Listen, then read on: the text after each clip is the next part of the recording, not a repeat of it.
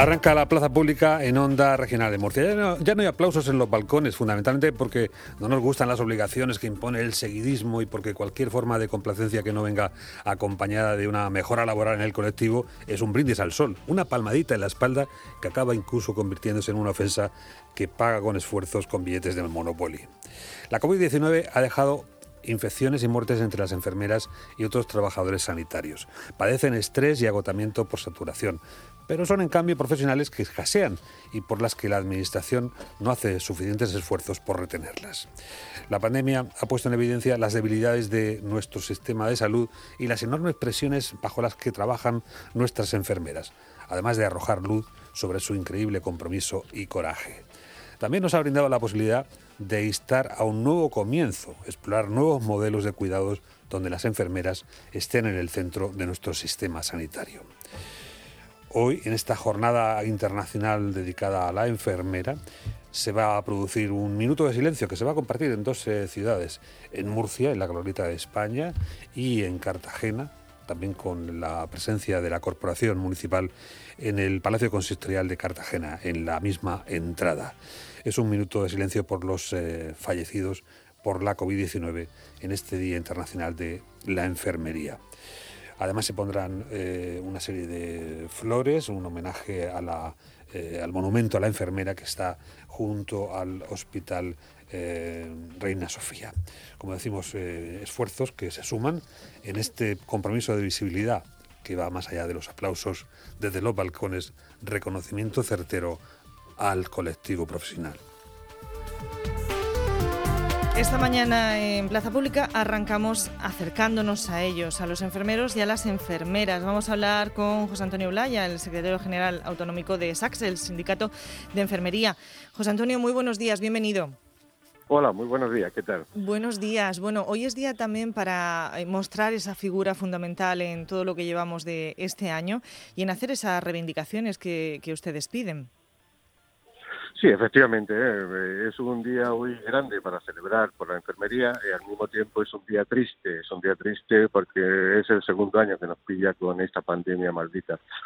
Y es triste porque, bueno, esperamos, ya no esperamos, como muy bien habéis dicho ya en los aplausos de las ciudadanas que tenemos eh, acogido, recogido en nuestros corazones su calor y, y su amabilidad, por supuesto, pero eh, bueno, no, no así con la administración sanitaria que debe de hacer un esfuerzo, reconocer el esfuerzo que están haciendo los profesionales de enfermería el día a día, ahora aún más con las vacunaciones masivas y, sobre todo, bueno, pues en ese reconocimiento eh, que sea pues lo que estamos pidiendo. Mm, necesitamos más plantilla porque hemos demostrado que nuestro sistema carece de plantillas de enfermería y necesitamos también pues bueno unas compensaciones compensaciones y, no monetarias sino unas compensaciones de día de día libre como lo hemos solicitado porque ya son muchas muchos días muchas jornadas largas y donde hemos sacrificado nuestra nuestras familias y nuestro descanso por atender al ciudadano bueno, lo de la vacunación tiene una atención especial, eh, particularmente además hoy que ha sido usted vacunado, que es una cosa que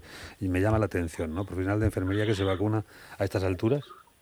Sí, efectivamente. A mí me llamaron al principio para vacunarme y vi que no era lógico, que tenía primero que vacunarse todos mis compañeros que estaban en primera línea. Al fin y al cabo, yo, aparte de mi trabajo en el despacho, sí que visito los hospitales y sí que me meto en el hospital y tengo reuniones con direcciones, etcétera, pero creía que no era el momento de, vacunarme yo. Yo tengo que dar ejemplo, que lógicamente todos los que estamos tenemos que dar ejemplo, y, mi, vacuna tenía que ser pues, para un compañero que estaba en esos momentos en primera línea luchando con falta de EPI y luchando para sacar esa, esa, esa vida adelante o esa salud, recuperar esa salud de ese enfermo que, estaba contagiado. Bien, por tanto, es eh, competente y objetivo pues para hacer cualquier tipo de valoración sobre cómo está yendo esta campaña de vacunación, que, que ya vemos no se corresponde con las cifras de la media de la nación eh, bueno, y sigue existiendo pues algún problema logístico que va en buena medida también eh, a cuenta de la dificultad de asignación de vacunas a determinado rango de edad, ¿no? Sí, efectivamente, va muy lenta. Para nosotros va muy lenta. Eh, sí, estamos todos los profesionales eh, y, los que se han jubilado están a expensas, si hiciera falta, de echar una mano.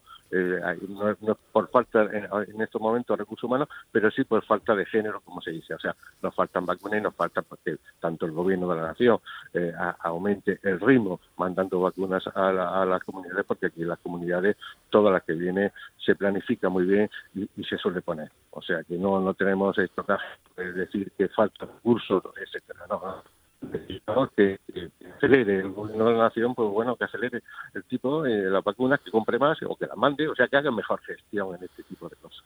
Estamos eh, todavía pues eh, pendientes de las decisiones, por ejemplo, de esas segundas dosis de, de AstraZeneca en, bueno, pues en el conjunto del país. No sabemos si se tomará una decisión a nivel nacional o por comunidades. Supongo que también este tipo de preguntas os llegan hasta, hasta vosotros, hasta el sindicato de enfermería.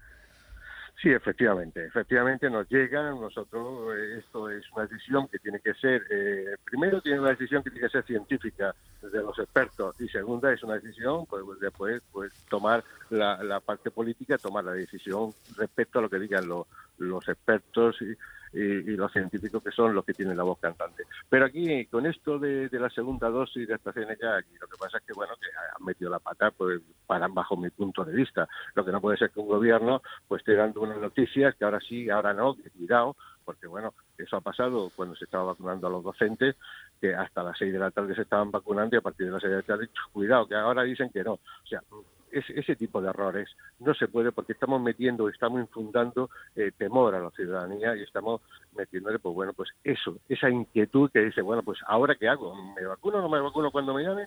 Yo creo que eh, deben tener esa idea mucho más clara estos políticos en general y no y no meter la cizaña en la población. Cuando unos, unos expertos que están en eso, que han hecho sus estudios, son expertos, digan, oye, no pasa nada, el político se tiene que hallar y tomar la decisión para vacunarse o no vacunarse según el criterio de, esos profesionales. Bajo ese criterio profesional, ¿ustedes qué opinan de la macrovacunación, estos vacunódromos que son objeto de controversia en algún caso?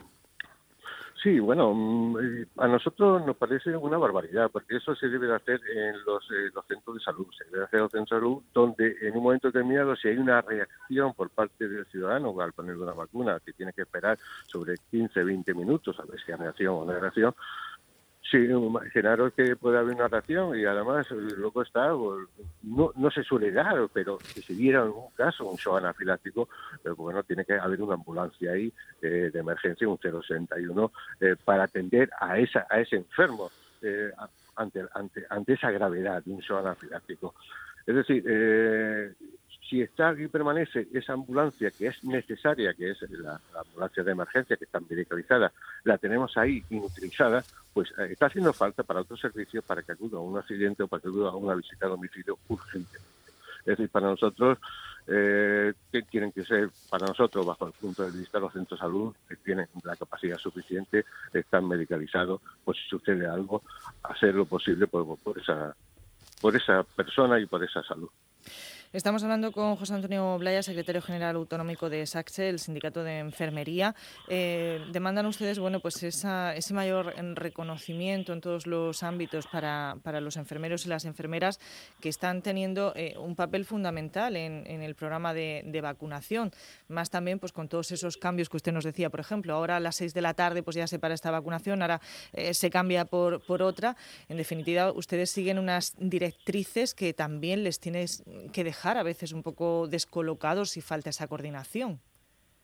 Sí, efectivamente, desde que empezó, la pandemia, yo entiendo, eh, lógicamente, bueno, que al principio de la pandemia, bueno, pues había mucha desinformación, pues se tomaban decisiones contradictorias, pero ya llevamos, eh, llevamos ya bastante tiempo con esta pandemia y yo creo que las instrucciones tienen que ser claras, los objetivos tienen que ser claros, es decir, lo que no puede ser son cambios de normativa, ahora sí, ahora no, o poner una vacuna, pues ya vamos a ver, antes de, poner cualquier cosa en el mercado, cualquier medicamento, ya hay una, la agencia de medicamentos, ya te dice lo que dice, luego están los expertos y están los profesionales. vamos a tomar un criterio, lo que no podemos hacer es cambiar el criterio a, mitad del partido, sobre todo por por la inquietud, la incertidumbre que estamos produciendo a la población, al ciudadano. El ciudadano ahora mismo se plantea, como nos dice muchas veces, a nosotros compañeros dicen, hemos ido a vacunar y esperábamos 300 personas, o esperábamos 500, y ahora ha aparecido un tercio de la población para vacunarse. Claro, la población ya tiene dudas, la habéis metido la duda, la ha metido la inquietud y ya no sabe de qué, de qué fiarse. Ese es el gran problema que tenemos con las vacunaciones. Mm. Bueno, recordemos que el objeto de esta entrevista fundamentalmente tenía un carácter reivindicativo, ¿no? Esta jornada internacional de la enfermería. Hablábamos de una profesión que tiene pues eh, eh, una gran presión asistencial en estos momentos una gran escasez también y una falta de capacidad eh, poco expresada de retención, ¿no? En cuanto a lo que sería pues la posibilidad de mantener este talento dentro de nuestro ámbito. ustedes siguen sosteniendo que tenemos una ratio de enfermería baja, Sí, efectivamente, nosotros lo hemos demostrado con papeles y con el estudio de campo. Es decir, el estudio de campo, visitando los hospitales, servicio por servicio, nuestros delegados, y, con, con, la ratio de, de, poblacional. Es decir, nosotros, aparte de lo que tenemos, necesitamos 4.200 profesionales más. Y esto es así, o sea, y nuestros datos coinciden con los datos que tiene el Ministerio de Sanidad, coincide exactamente igual. El político, lo que no entiende el político es que cuando yo creo una plaza de enfermería en un hospital, en un hospital, esa plaza lleva con cinco, cinco profesionales, lleva detrás, cinco profesionales, porque hay un profesional que tiene que hacer la mañana, otro la tarde, otro la, la noche alterna y otro hace los descansos. Eso aún no lo entiende el político. El político entiende que un médico se crea una plaza de un médico y es un médico, vale, correcto, pero no es así enfermería, que enfermería estamos 24 horas al pie del cañón en un hospital y al lado del enfermo. Entonces, como eso no lo entiende, son el desfase que hay. Pero nuestros datos coinciden totalmente con el, con el Ministerio de Sanidad y, sabe el Ministerio, igual que nosotros, que estamos en el vagón de cola. Y lo que es la pena es un sistema sanitario tan bueno como tenemos, con buenos profesionales de medicina, de enfermería, técnicos, los de apoyo. O sea, tenemos un buen y está, y está haciendo agua. Y ahora se ha demostrado con esta pandemia que nuestro sistema, que tanto nos chuleábamos y tanto sacábamos la barriga, uno de los mejores sistemas, pues está haciendo agua por eso, por falta de profesionales y porque los profesionales a veces nos cortan las alas, sobre todo en enfermería, para gestionar. Bueno, se ha demostrado que cuando un enfermero está gestionando es una mejor gestión y un mejor ahorro dentro de, de la administración sanitaria.